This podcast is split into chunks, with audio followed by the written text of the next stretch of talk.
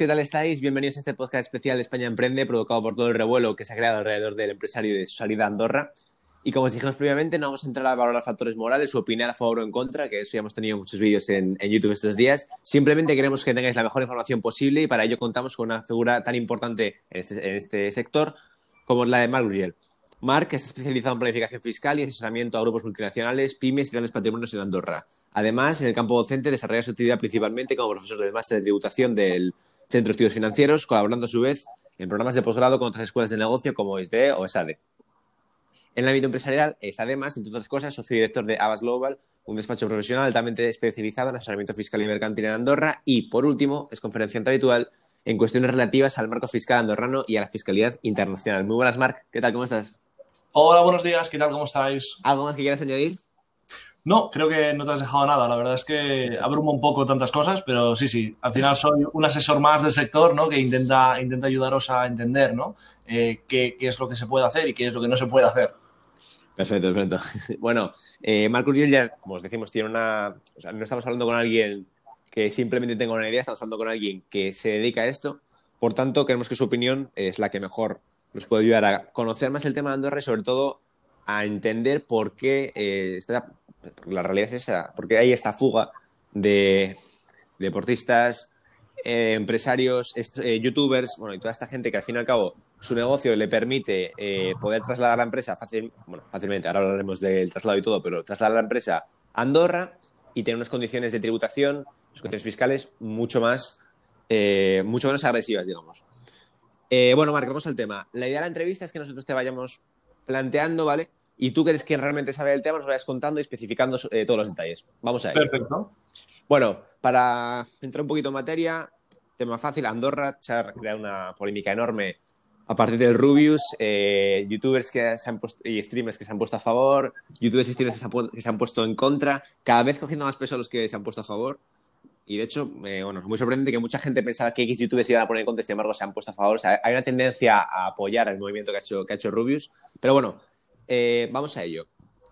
Andorra, cercanía a Barcelona, está ahí, cercanía relativa a Madrid, red enorme de empresarios, está, se está creando un networking de empresarios en Andorra tremendo y unas condiciones tributarias mucho más favorables. Mar, cuéntanos tú, antes de entrar a, a hablar las preguntas, eh, si realmente tú que estás ahí has visto que este año hay, se ha, creado, ha aumentado de una manera tremendamente exponencial la red de empresarios y la red de negocio en Andorra. Cuéntanos, tío. Hombre, pues la verdad es que yo llevo, ya te digo, casi, casi 10 años aquí en Andorra asesorando en este ámbito y, y desde hace ya una década que ha comenzado a haber un proceso de, eh, de solicitudes para residir aquí y para, y para desarrollar actividad empresarial aquí en el país y algunas de ellas pues provienen por una cuestión de cercanía ¿no? y de, de interacción comercial pues sí. provienen de España. Sí es cierto que los últimos, yo diría último año, ha habido un incremento muy significativo de la demanda de eh, traslado de residencia y yo creo que en el caso español coincide sospechosamente con, con el, el, pacto PSOE-Podemos ¿no? en gobierno y yo creo que evidentemente los empresarios lo que ven es que cuando, cuando hay, depende de qué coaliciones de gobierno, pues puede haber una, una subida de impuestos que efectivamente se ha concretado recientemente sí. y por tanto pues tienen la, la decisión libre de, eh, de cambiar de jurisdicción evidentemente todos aquellos que por su modelo de negocio pueden cambiar, ¿no? Claro. Entonces, a respuesta a tu pregunta, efectivamente hay, un, hay una, una, tendencia creciente y los últimos año, dos años ha habido un, un gran movimiento de personas, no solo de España, ¿eh? pero especialmente de España hacia Andorra. A eso vamos, y al final la gente, que no se confunda, porque no solo, es decir, no solo están yendo youtubers a Andorra, no, es que mucha gente, todo aquel, sobre todo el emprendedor digital que puede trasladar el negocio, no le supone un impedimento el negocio, es decir, al fin y al cabo tiene un, una, un infoproducto, un producto digital y no le cuesta nada desarrollar su actividad en España, como en Andorra, como en Francia, por poner un ejemplo, pero en este caso se va a Andorra porque al fin y al cabo las condiciones fiscales del país son mucho más permisivas. Por tanto, para la que la gente lo sepa es que realmente no es solo un movimiento de youtubers, ¿no? es que al final se está creando una red empresarial muy grande en Andorra, realmente, porque es lo que tú dices, al final hay un incremento enorme de la demanda, sí que es verdad que en el caso de los streamers, el caso de youtubers, eh, es el más conocido, pero por ejemplo Andorra lleva, llevan viendo deportistas de élite mucho tiempo, realmente. Claro, eh, es que la opinión pública solo ve los perfiles mediáticos que se trasladan, porque precisamente por eso son mediáticos, ¿no? Pero realmente hay mucha gente de emprendedores digitales que se dedican al dropshipping, que se dedican a, a, a la venta de infoproductos, o incluso personas que han hecho buenas inversiones en cripto, por ejemplo, y que deciden de jurisdicción efectivamente para, para evidentemente, en búsqueda de una sí, que no les trate, que no les trate peor, ¿no? Entonces, mm, bueno, pues sí, sí, ahí se está creando un gap muy importante de, de, emprendedores digitales, así también como de empresarios tradicionales, pero evidentemente en este caso en menor medida, en tanto no es tan sencillo un cambio de residencia para un empresario que, por ejemplo, tiene establecimientos físicos en, España o en, su jurisdicción de origen. Claro, al fin y al cabo, cuando tienes una plantilla de trabajadores, por ejemplo, en España, plantear un traslado a otro país cualquiera es mucho más complicado, pero sin embargo, si tienes una plantilla de trabajadores que trabaja online y una plataforma que mantenerla, puedes mantener tanto aquí como en otro país. O sea, al fin y al cabo es, tal cual, es la realidad. Bueno, vamos al tema, Marc. Vamos a ver, primera pregunta, la más abstracta de todas, digamos, y para entrar en materia. ¿Qué impuestos pagamos en Andorra y cuál es el porcentaje comparado con su equivalente en España? Te voy diciendo y nos vas explicando un poquito. El IVA, que además tiene un nombre distinto en Andorra, cuéntanos. Sí, el IVA aquí eh, le llamamos IGI, que es Impuesto General Indirecto, y el tipo general es del 4,5% frente al 21% español. No obstante, también os digo que normalmente para, negocios digitales el tema del impuesto indirecto no suele ser un factor diferencial. Es decir, no suele ser por este motivo que se trasladan de residencia, pero sí, sí, es mucho más competitivo que en el caso español o francés, claro. Vamos a ir poco a poco, pasamos el siguiente, la cuota de autónomo. Vale, la cuota de autónomo curiosamente, curiosamente, es ligeramente superior a la española. La cuota de autónomo aquí son unos 470 euros al mes, pero con posibilidad de acogerse a cuotas reducidas en función del perfil, de la edad y de también si es el primer año de actividad. Y los dos más importantes y por los que más la gente habla, impuestos de sociedades e IRPF. Claro, en, España, voy a comenzar por España en este caso, el, el tipo de tributación del impuesto sobre sociedades es el 25%. Y el tipo del IRPF en base general, que sería la base de rendimientos de actividades económicas, rentas del trabajo o inmobiliarios, eh, puede alcanzar prácticamente el 50%. En cambio, en Andorra tenemos un tipo fijo del 10% para sociedades y personas físicas, con además el, añadido de que no existe doble tributación. Es decir, una vez la compañía paga el 10%, el dividendo pagado al socio residente en Andorra no tributa ni IRPF. Es decir, Andorra usted tributa un 10% y ya está, sean sociedades o sean IRPF. En España hablamos de casi el 50% en caso de IRPF y el 25% en caso de sociedades. Aquí está la gran diferencia por lo que se está produciendo este traslado masivo a Andorra en estos dos impuestos. Bueno, y además, eh, que hemos, lo has comentado previamente, Marc, inversión en criptomonedas. ¿Cuál es el impuesto sobre inversión en criptomonedas ahora que tan de moda están? Bien, eh, la inversión en, criptomonedas, en este caso en Andorra, se considera como un activo, ¿vale? Por lo tanto, cuando tú realizas una venta de un activo y tienes una ganancia, que podría ser tanto la venta y, la obtención de fiat, ¿no? O, divisa de curso legal, o el mero intercambio de criptomonedas, la tributación es por la ganancia patrimonial que se pueda obtener al 10%, que es el tipo máximo que hay en Andorra. En cambio, en España nos iríamos a tipos del 23%. Efectivamente. Bueno, pues una vez aclarados los eh, puntos principales, vamos a entrar más en materia y vamos a entrar en las preguntas o las dudas que nos pueden surgir. Vamos a ver, para empezar, desde España, ¿es posible abrir una empresa en Andorra tributar en sociedades y bajo los criterios del Principado? Bueno, eh, una persona física española puede crear una sociedad en Andorra y la sociedad, por las rentas que obtenga, tributará en Andorra. ¿Vale? Eh, esto es, evidente, es decir, imaginemos una persona física que reside en Madrid y constituye una sociedad en Andorra y, por ejemplo, quiere un restaurante aquí en Andorra. Pues todo lo que obtenga de ese, de ese negocio tributará aquí. No obstante, lo que, lo que sí que es importante destacar es que lo que no se puede hacer es que una persona física, imaginemos, ¿eh? que se dedica a la venta de, de infoproductos, que reside en Madrid, crea una sociedad en Andorra a pesar de continuar viviendo en Madrid y tributar desde Andorra. Eso es lo que no Efectivamente. Entonces, aquí nosotros siempre lo que, lo que defendemos y lo que al final lo que aplica a nivel normativo es que si la persona física crea una sociedad para desarrollar su actividad económica en Andorra, debería ir ligado a un cambio de residencia de la persona física. Por tanto, en el momento que la persona física y la persona jurídica están en Andorra, podríamos hacer la actividad desde Andorra sin ningún tipo de problema. Pero esto tiene que ir siempre acompañado de un desplazamiento de la residencia fiscal del socio o por lo menos de uno de los socios y administradores.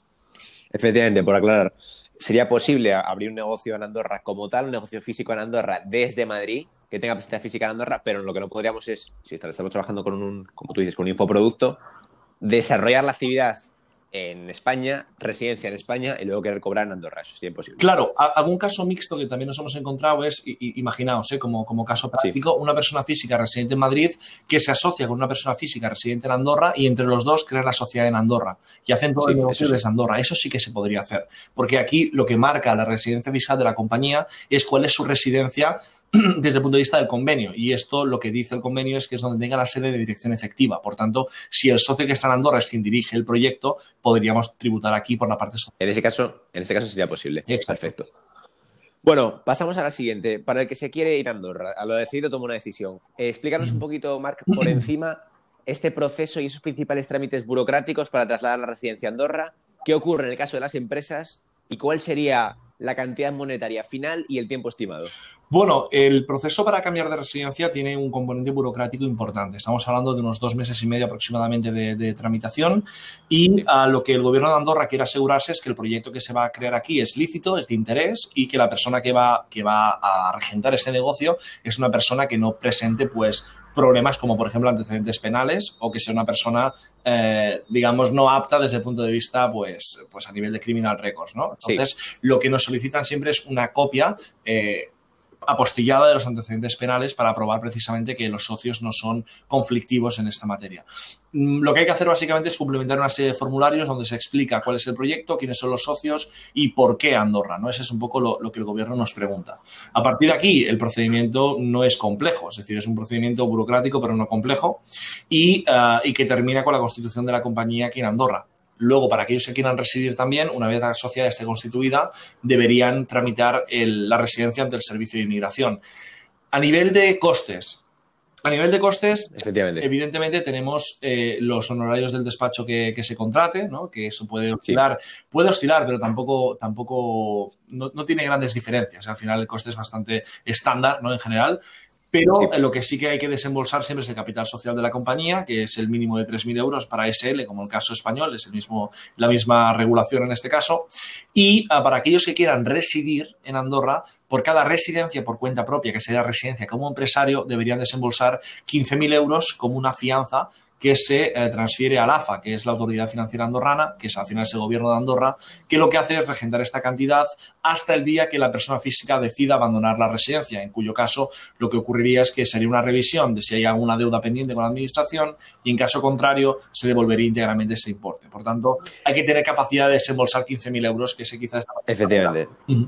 O sea, quizá, por decirlo de alguna manera, el impuesto más alto al que nos enfrentaremos a la hora de cambiar las residencias en estos 15.000 euros, o sea, un total de 18.000, pero con 15.000 que son, que, lo normal es que en caso de que nos traslademos de nuevo a otro lugar, se nos reinviertan esos, esos 15.000 euros. Por lo tanto, serían 18.000 18 euros con 15.000 que se nos devolverían y los costes variables del, del asesoramiento. Sí. Perfecto.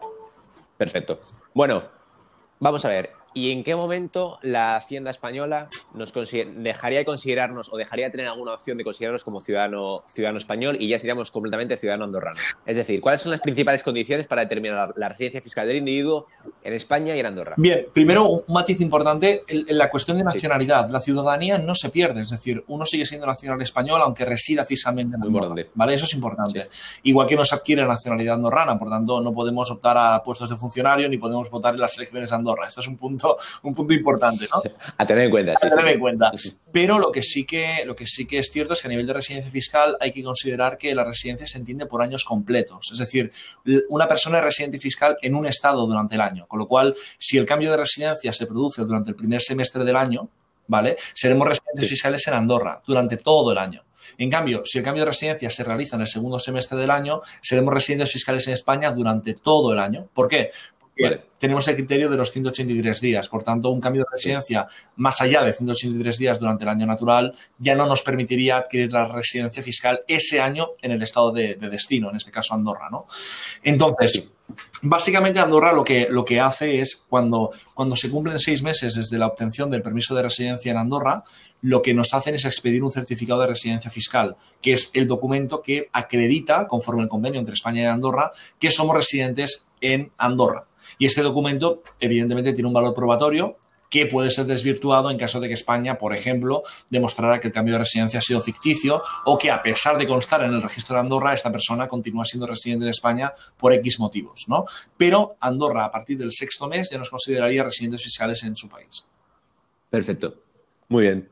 Bueno, y aparte, aparte de este dato, es decir, o sea, ¿en qué en caso de que se diese una un choque, por ejemplo, de decir, vamos a ver, al fin y al cabo, no cumplimos, o sea, nos hemos trasladado a Andorra, tenemos, eh, las, tenemos eh, más de 183 días anuales en Andorra, pero el total de ganancias, un 70% o un 80% proviene de España.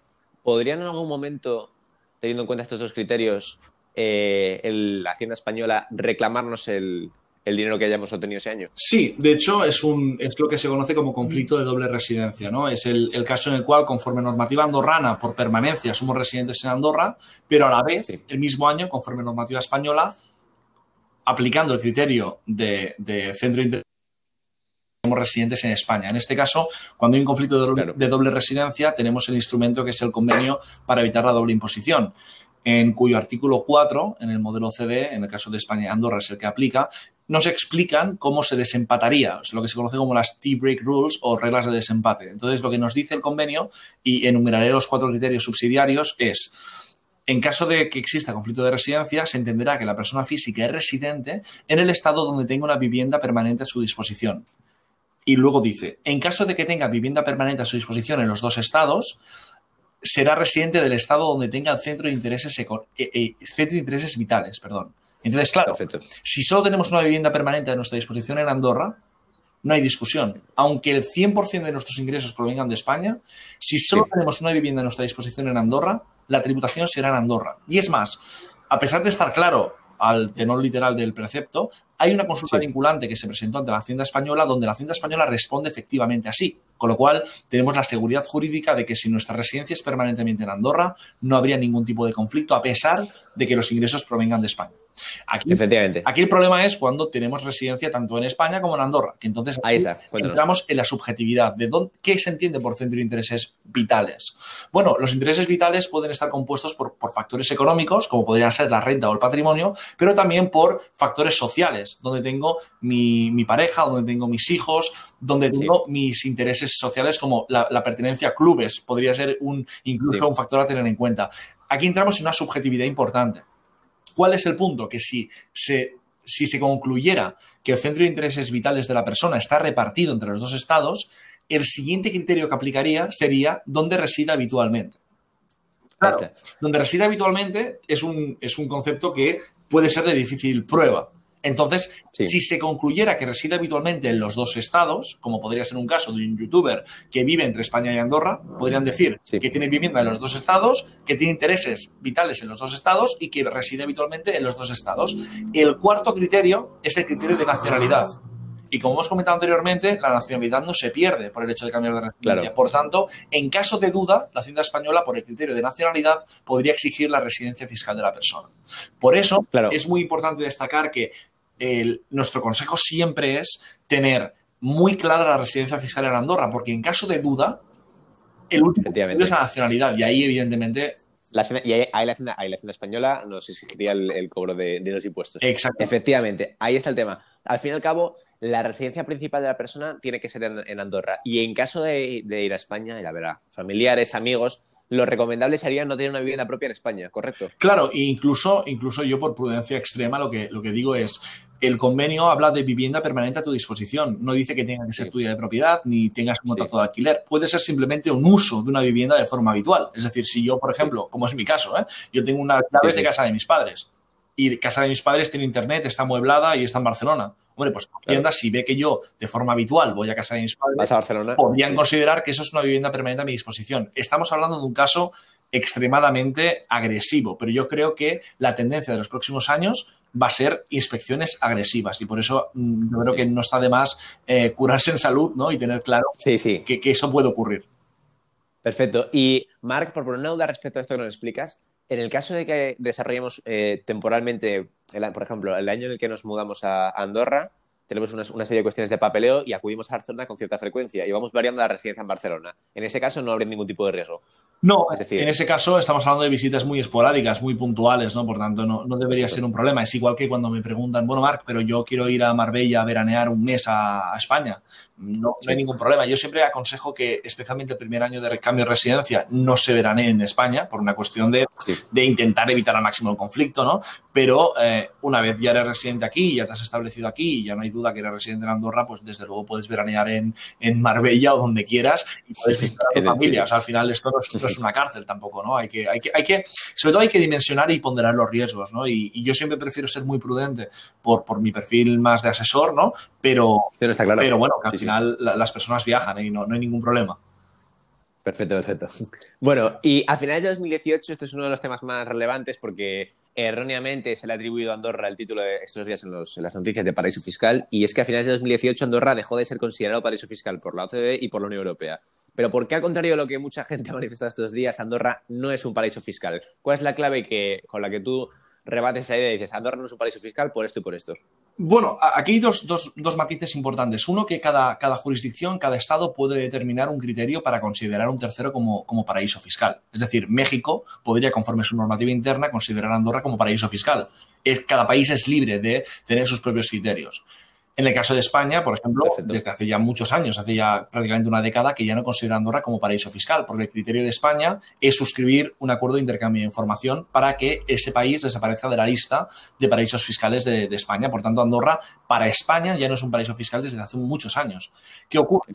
Algunos organismos supranacionales, como puede ser la OCDE, eh, con su Comité de Asuntos Fiscales o como puede ser la Unión Europea, tienen sus propias listas conforme a sus propios criterios. ¿vale? Y Andorra, desde 2018, ya no forma parte de ninguna de esas listas. No obstante, yo creo que es importante para los oyentes que quede muy claro qué es un paraíso fiscal. Un paraíso fiscal se caracteriza por dos cosas. Una es que es una jurisdicción que no intercambia información de carácter tributario o de carácter financiero. Y la el segundo requisito es que sea una jurisdicción de baja tributación, baja o nula tributación. Entonces, en el caso de Andorra, Andorra fijó unos tipos impositivos del 10%, que son unos tipos muy competitivos, desde luego, pero son unos tipos a, considerar y, desde luego, eh, muchas jurisdicciones, como por ejemplo España, en su propio artículo 21 de la Ley de Impuestos a Sociedades, considera que el 10% es un tipo suficientemente alto como para considerar que, en ese país se tributa. Por tanto, es un tipo aceptado a nivel internacional. Y además, Andorra ha suscrito si no recuerdo mal, unos nueve convenios para evitar la doble imposición y unos cuantos eh, más acuerdos de intercambio de información. Con lo cual, Andorra es colaboradora en materia de intercambio de información a todos los efectos. Y de hecho, yo he vivido cómo la Hacienda Española requería a la, a la Agencia Tributaria de aquí de Andorra, a la Dirección de Tributos y de Fronteras, información de clientes y cómo, cómo esta le ha facilitado esa información. Es decir, Andorra tanto aplican impuestos, aunque sean bajos, aplican impuestos y facilita información y es colaboradora en materia tributaria. Por tanto, en ningún caso no cumple con ninguno de los requisitos para ser un paraíso fiscal. ¿Qué ocurre? Que lo que tenemos, evidentemente, es una reputación de hace muchos años, ¿no? Eh, que, que, se ha, mantenido en el tiempo. Claro, que a veces cuesta, cuesta, de, cuesta de hacer desaparecer, pero yo os digo, en, cuanto en materia tributaria, en cuanto a materia de prevención de blanqueo de capitales, actualmente Andorra está aplicando estándares incluso por encima de la media para, precisamente intentar eh, limpiar esa imagen, que de hecho no se corresponde en absoluto con la realidad actual de este país.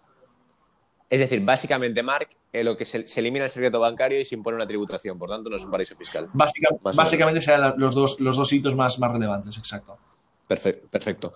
Bueno, lo que te decíamos anteriormente, al fin y al cabo en Andorra encontramos desde deportistas, eh, abogados, emprendedores, generalmente sitio digital, hasta streamers, que ahora son los que más, los que más de moda está hablar de ellos. Pero si nos pudieses dar un porcentaje más o menos, Mark, en tu caso, ¿en cuánto crees que ha aumentado este 2020 la demanda de asesoría para traslado de domicilio? Pues en mi caso en particular, eh, podríamos decir en el despacho que un, casi un 100% con respecto al anterior. Eh, en, el caso, en el caso de, un poco hablando con compañeros del sector, ¿no? que al final aquí nos conocemos todos, yo diría que un incremento del 50% perfectamente, perfectamente. O sea, que al fin y al cabo este año 2020, al fin y al cabo toda esta situación tan, tan extraña, digamos, este nuevo gobierno, todo lo que se ha dado en España, lo que ha provocado es una fuga masiva a Andorra y además no solo, es lo, que tú decías, es que Andorra no solo está yendo, no solo está yendo españoles, que es la gran mayoría, sino que gente de, en general de países extranjeros está acudiendo a Andorra porque al fin y al cabo es una serie de condiciones de las que ahora hablaremos porque nos pregunta un seguidor, nos pregunta Paco un seguidor, nos pregunta, aparte de, de las ventajas fiscales, de la tributación, ¿cuáles son las principales ventajas en tema de seguridad, en tema social que nos, puede proporcionar Andorra? Si tienes que recomendar Andorra, Marc. Bueno, pues Andorra tiene, tiene un entorno natural excepcional a nivel de, a nivel de, salud, a nivel vital, es, un país eh, espectacular es un país espectacular. Y a nivel de seguridad, pues evidentemente tenemos la tasa de criminalidad, creo que es la más baja de la Unión Europea, es decir, o sea, de, Europa, perdón. Claro, es un país seguro, un país con un entorno natural, es un país que está geográficamente situado en una zona pues, pues muy, muy, muy ventajosa. ¿no? o sea, no tenemos que irnos a Aruba para, tener una fiscalidad baja, sino que Andorra está situada entre Barcelona y Toulouse. Eh, tiene un aeropuerto, eso sí que creo que habría que mejorarlo, pero lo tenemos a, dos horas y media en el Prat, en, este caso, y por tanto es una jurisdicción pues mm, muy, muy, muy aconsejable, por no hablar de que el, sistema, muy tentadora el sistema sanitario andorrano es muy, es muy competitivo, es muy bueno y eh, recientemente tenemos también escuelas, escuelas para, para, niños. ¿no? Eh, tenemos un, British School que está bastante bien, tenemos el Lycée, que es un, es un colegio francés, con el cual, por ejemplo, ahora estamos colaborando y tenemos ahora un, a un alumno del Lycée aquí en el despacho enseñándole qué es lo que estamos haciendo. ¿no? Eh, es decir, tenemos un modelo educativo que tiene tres tipos de modelo educativo que, por ejemplo, cuando se desplazan directivos a vivir aquí, es una cosa que preguntan siempre. Oye, tengo hijos, quiero la mejor educación para ellos. Pues oye, tienes un modelo francés, un modelo español, un modelo andorrano y luego un modelo privado que es británico. Es decir, tienes un abanico de posibilidades de educación bastante importante, una buena sanidad, seguridad y un entorno natural. Creo que, vamos, inmejorable. Qué bueno, qué bueno. Y la, última pregunta es, siempre dejamos dos preguntas para ellos. Nos pregunta Luis Ibáñez, si quisiera hacer una sociedad patrimonial, alquileres en España, ¿cómo tributaría en Andorra? Bien, eh, evidentemente hay que estudiar cada caso en particular, ¿eh? pero por lo general todo lo que son eh, arrendamientos de bienes raíces, en este caso bienes inmuebles en España, la normativa española y el propio convenio prevé la tributación en España, con lo cual la tenencia de una sociedad patrimonial en Andorra a veces podría no tener sentido, ¿no? en función del caso, ¿no? Pero eh, desde luego que, que, sería una cuestión de analizarlo. A veces tenemos ventajas que, que, hay, que hay que ver, ¿no? Cuando se estudia el caso en particular. Pero yo lo que, mi conclusión al final de, todos estos años aquí de, asesoría fiscal es que muchas veces eh, todo tiene sentido si hay un desplazamiento de la persona a residir aquí, ¿no? Si la persona continuará viviendo en Madrid y quiere montar una sociedad en Andorra para tener los inmuebles que tiene en Madrid, pues es algo artificioso, ¿no? Que no tiene demasiada, demasiado sentido y desde luego Hacienda pues nos podría buscar, buscar las cosquillas y desde luego creo que las encontraría, ¿no? En este caso. Pero, pero bueno, yo siempre digo lo mismo, ¿no? Al final, Andorra te ofrece un abanico de posibilidades siempre y cuando tú cumplas con una serie de condiciones. Y, esas condiciones es el estricto cumplimiento de la ley.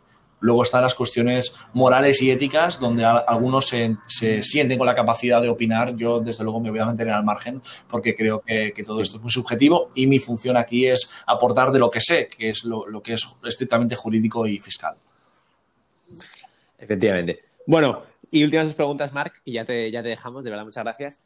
¿Existe bueno, al fin y al cabo en Andorra, con la, con la fuga, digamos, desde, tanto desde España como desde extranjero de altas rentas, lo que está consiguiendo es que aumente la cotización en el país y, por tanto, que se desarrolle de una manera eh, súper exponencial y súper rápida la construcción, como por ejemplo nos enseñaba mucho Víctor al principio al llegar a Andorra, en sus stories en, en Instagram, nos enseñaba cómo, bueno, se están construyendo oficinas, se están construyendo viviendas, ¿Tú crees que es posible que en algún momento se sature todo el tema de la vivienda en Andorra y, esto provoque una gran inflación del precio? Bueno, lo que está ocurriendo ahora y es una realidad es que el, sector eh, inmobiliario está en un momento de auge. O sea, yo creo que ahora mismo están, están haciendo, eh, están haciendo el, verano, ¿no? Lo de las inmobiliarias. Sí, porque, porque realmente ha venido mucha gente. Y además esta gente busca producto, en general, producto de lujo, con lo cual pues son productos eh, de un precio importante, ¿no? Tanto de alquiler como de compra. A veces vienen la gente aquí y alquila antes para conocer el país previamente a hacer el paso de la compra, ¿no?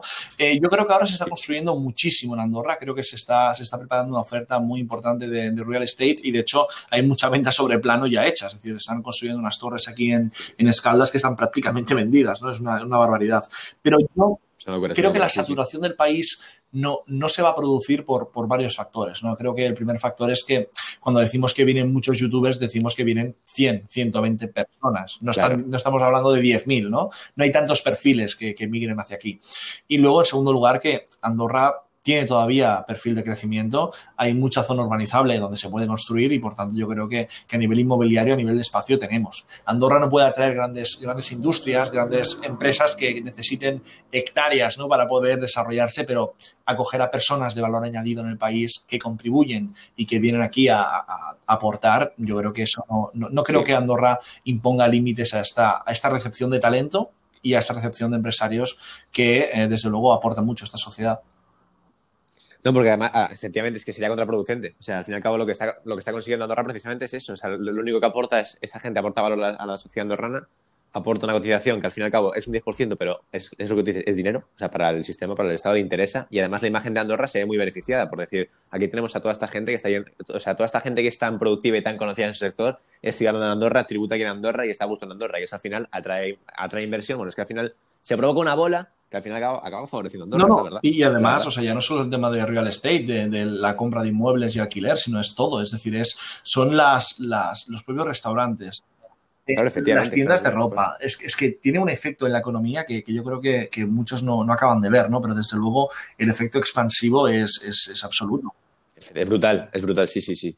Y bueno, Marco, última pregunta, y de verdad, que muchas gracias. Te vamos a dejar que ahora te, bueno, expliques eh, a qué se dedica Avast, a qué os dedicáis, para que la gente lo, lo comprenda, y por qué recomiendas, por si alguien, por si alguno que nos escucha está pensando eh, mudarse a Andorra, que te escuche y que, y que entienda por qué es recomendable este asesoramiento en todo proceso de traslado a Andorra, y además, eh, a qué multas nos exponemos en caso de no cumplir con la legalidad en los trámites. Bueno, eh, la primera pregunta a Avast Global es una empresa que, fundé no hace, no hace demasiado con un equipo profesional eh, muy, muy experimentado y, con personas excepcionales y que todos estamos especializados en el ámbito, en el ámbito fiscal y corporativo. ¿no? Somos un despacho profesional joven, pero con, con experiencia y, y que llevamos pues, cierto tiempo asesorando a, a perfiles, pues tanto a compañías multinacionales como a grandes patrimonios o incluso personas físicas, eh, emprendedores digitales, a cambiar Sí. de residencia y sobre todo hacerlo todo conforme a la legalidad vigente y minimizando los riesgos. ¿no?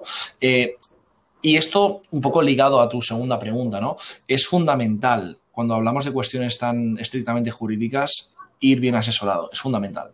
Yo diría asesorado, pero añadiría el bien asesorado porque no todos, no todos los asesores asesoran bien, ¿vale?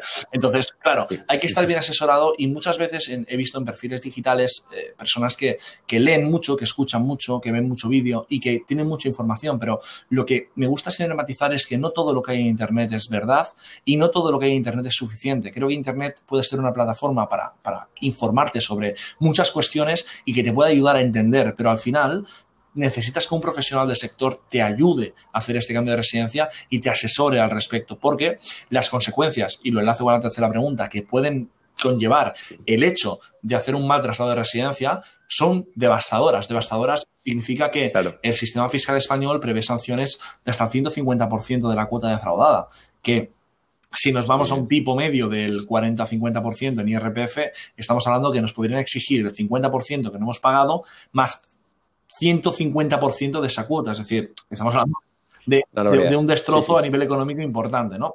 Entonces, Brutal. yo creo, brutal. y esta es mi opinión personal, que cuando se trata de buscar un asesor tienes que buscar a- al mejor o a alguno de los mejores. Y no es cuestión de, de mil euros más, mil euros menos de asesoría. Es cuestión de saber que esto es importante. No estamos ante comprar un Ferrari o comprar un. Ford. Los dos coches funcionan igual de bien. O sea, te, te trasladan de un sitio a otro, ¿no? Aquí estamos de En que este en este caso caso no. En este caso, un mal asesoramiento, la consecuencia que puede tener inmediata es tremenda. También es cierto que no todos los perfiles son inspeccionados. También es cierto que puedes, puedes estar mal asesorado y que no te ocurra nada. Muchos me dicen, no, es que tengo amigos que lo han hecho así y no ha pasado nada. No, no, sí, puede que no pase nada. El problema es que te estás exponiendo a un riesgo que tienes que ser consciente que existe y que si ocurre, la consecuencia puede ser, puede ser brutal. En ocasiones incluso, y esto es un punto a destacar, el Código Penal en España prevé el delito fiscal. El delito fiscal se produce cuando la cuota defraudada es de más de 120.000 euros a nivel cuantitativo y cuando hay dolo, culpa o negligencia, es decir, cuando hay una ocultación a la agencia tributaria. Una falta Y en, en este caso, sí, sí, sí, sí, sí. en este caso, en caso de que superemos la cantidad, se cumple perfectamente, porque Claro. sí que hay dolo. Y si no, es decir, ocultar una falsa residencia y, y por las cuantías que mueven este tipo de perfiles, estamos en delito fiscal. Con lo cual, ante una consecuencia penal, yo creo que cabe todavía más extremar las precauciones. Efectivamente. Bueno, como queríamos y como, como era nuestra intención, no hemos, no hemos entrado, como además ha dicho Mark, en ningún tipo de factor moral. Cada uno puede tener una opinión a favor, en contra de todo esto que está pasando. Pero queríamos eh, transmitiros la mejor información posible y creemos que Marc Urgel lo ha hecho. La verdad que Marc ha sido un placer y es increíble tener a alguien de, de tu conocimiento aquí que nos explique. Muchas gracias, de verdad. Ya sabes que aquí estás invitado siempre. Y Muchas gracias a vosotros, un saludo y para lo que necesitéis. Un abrazo. Un abrazo.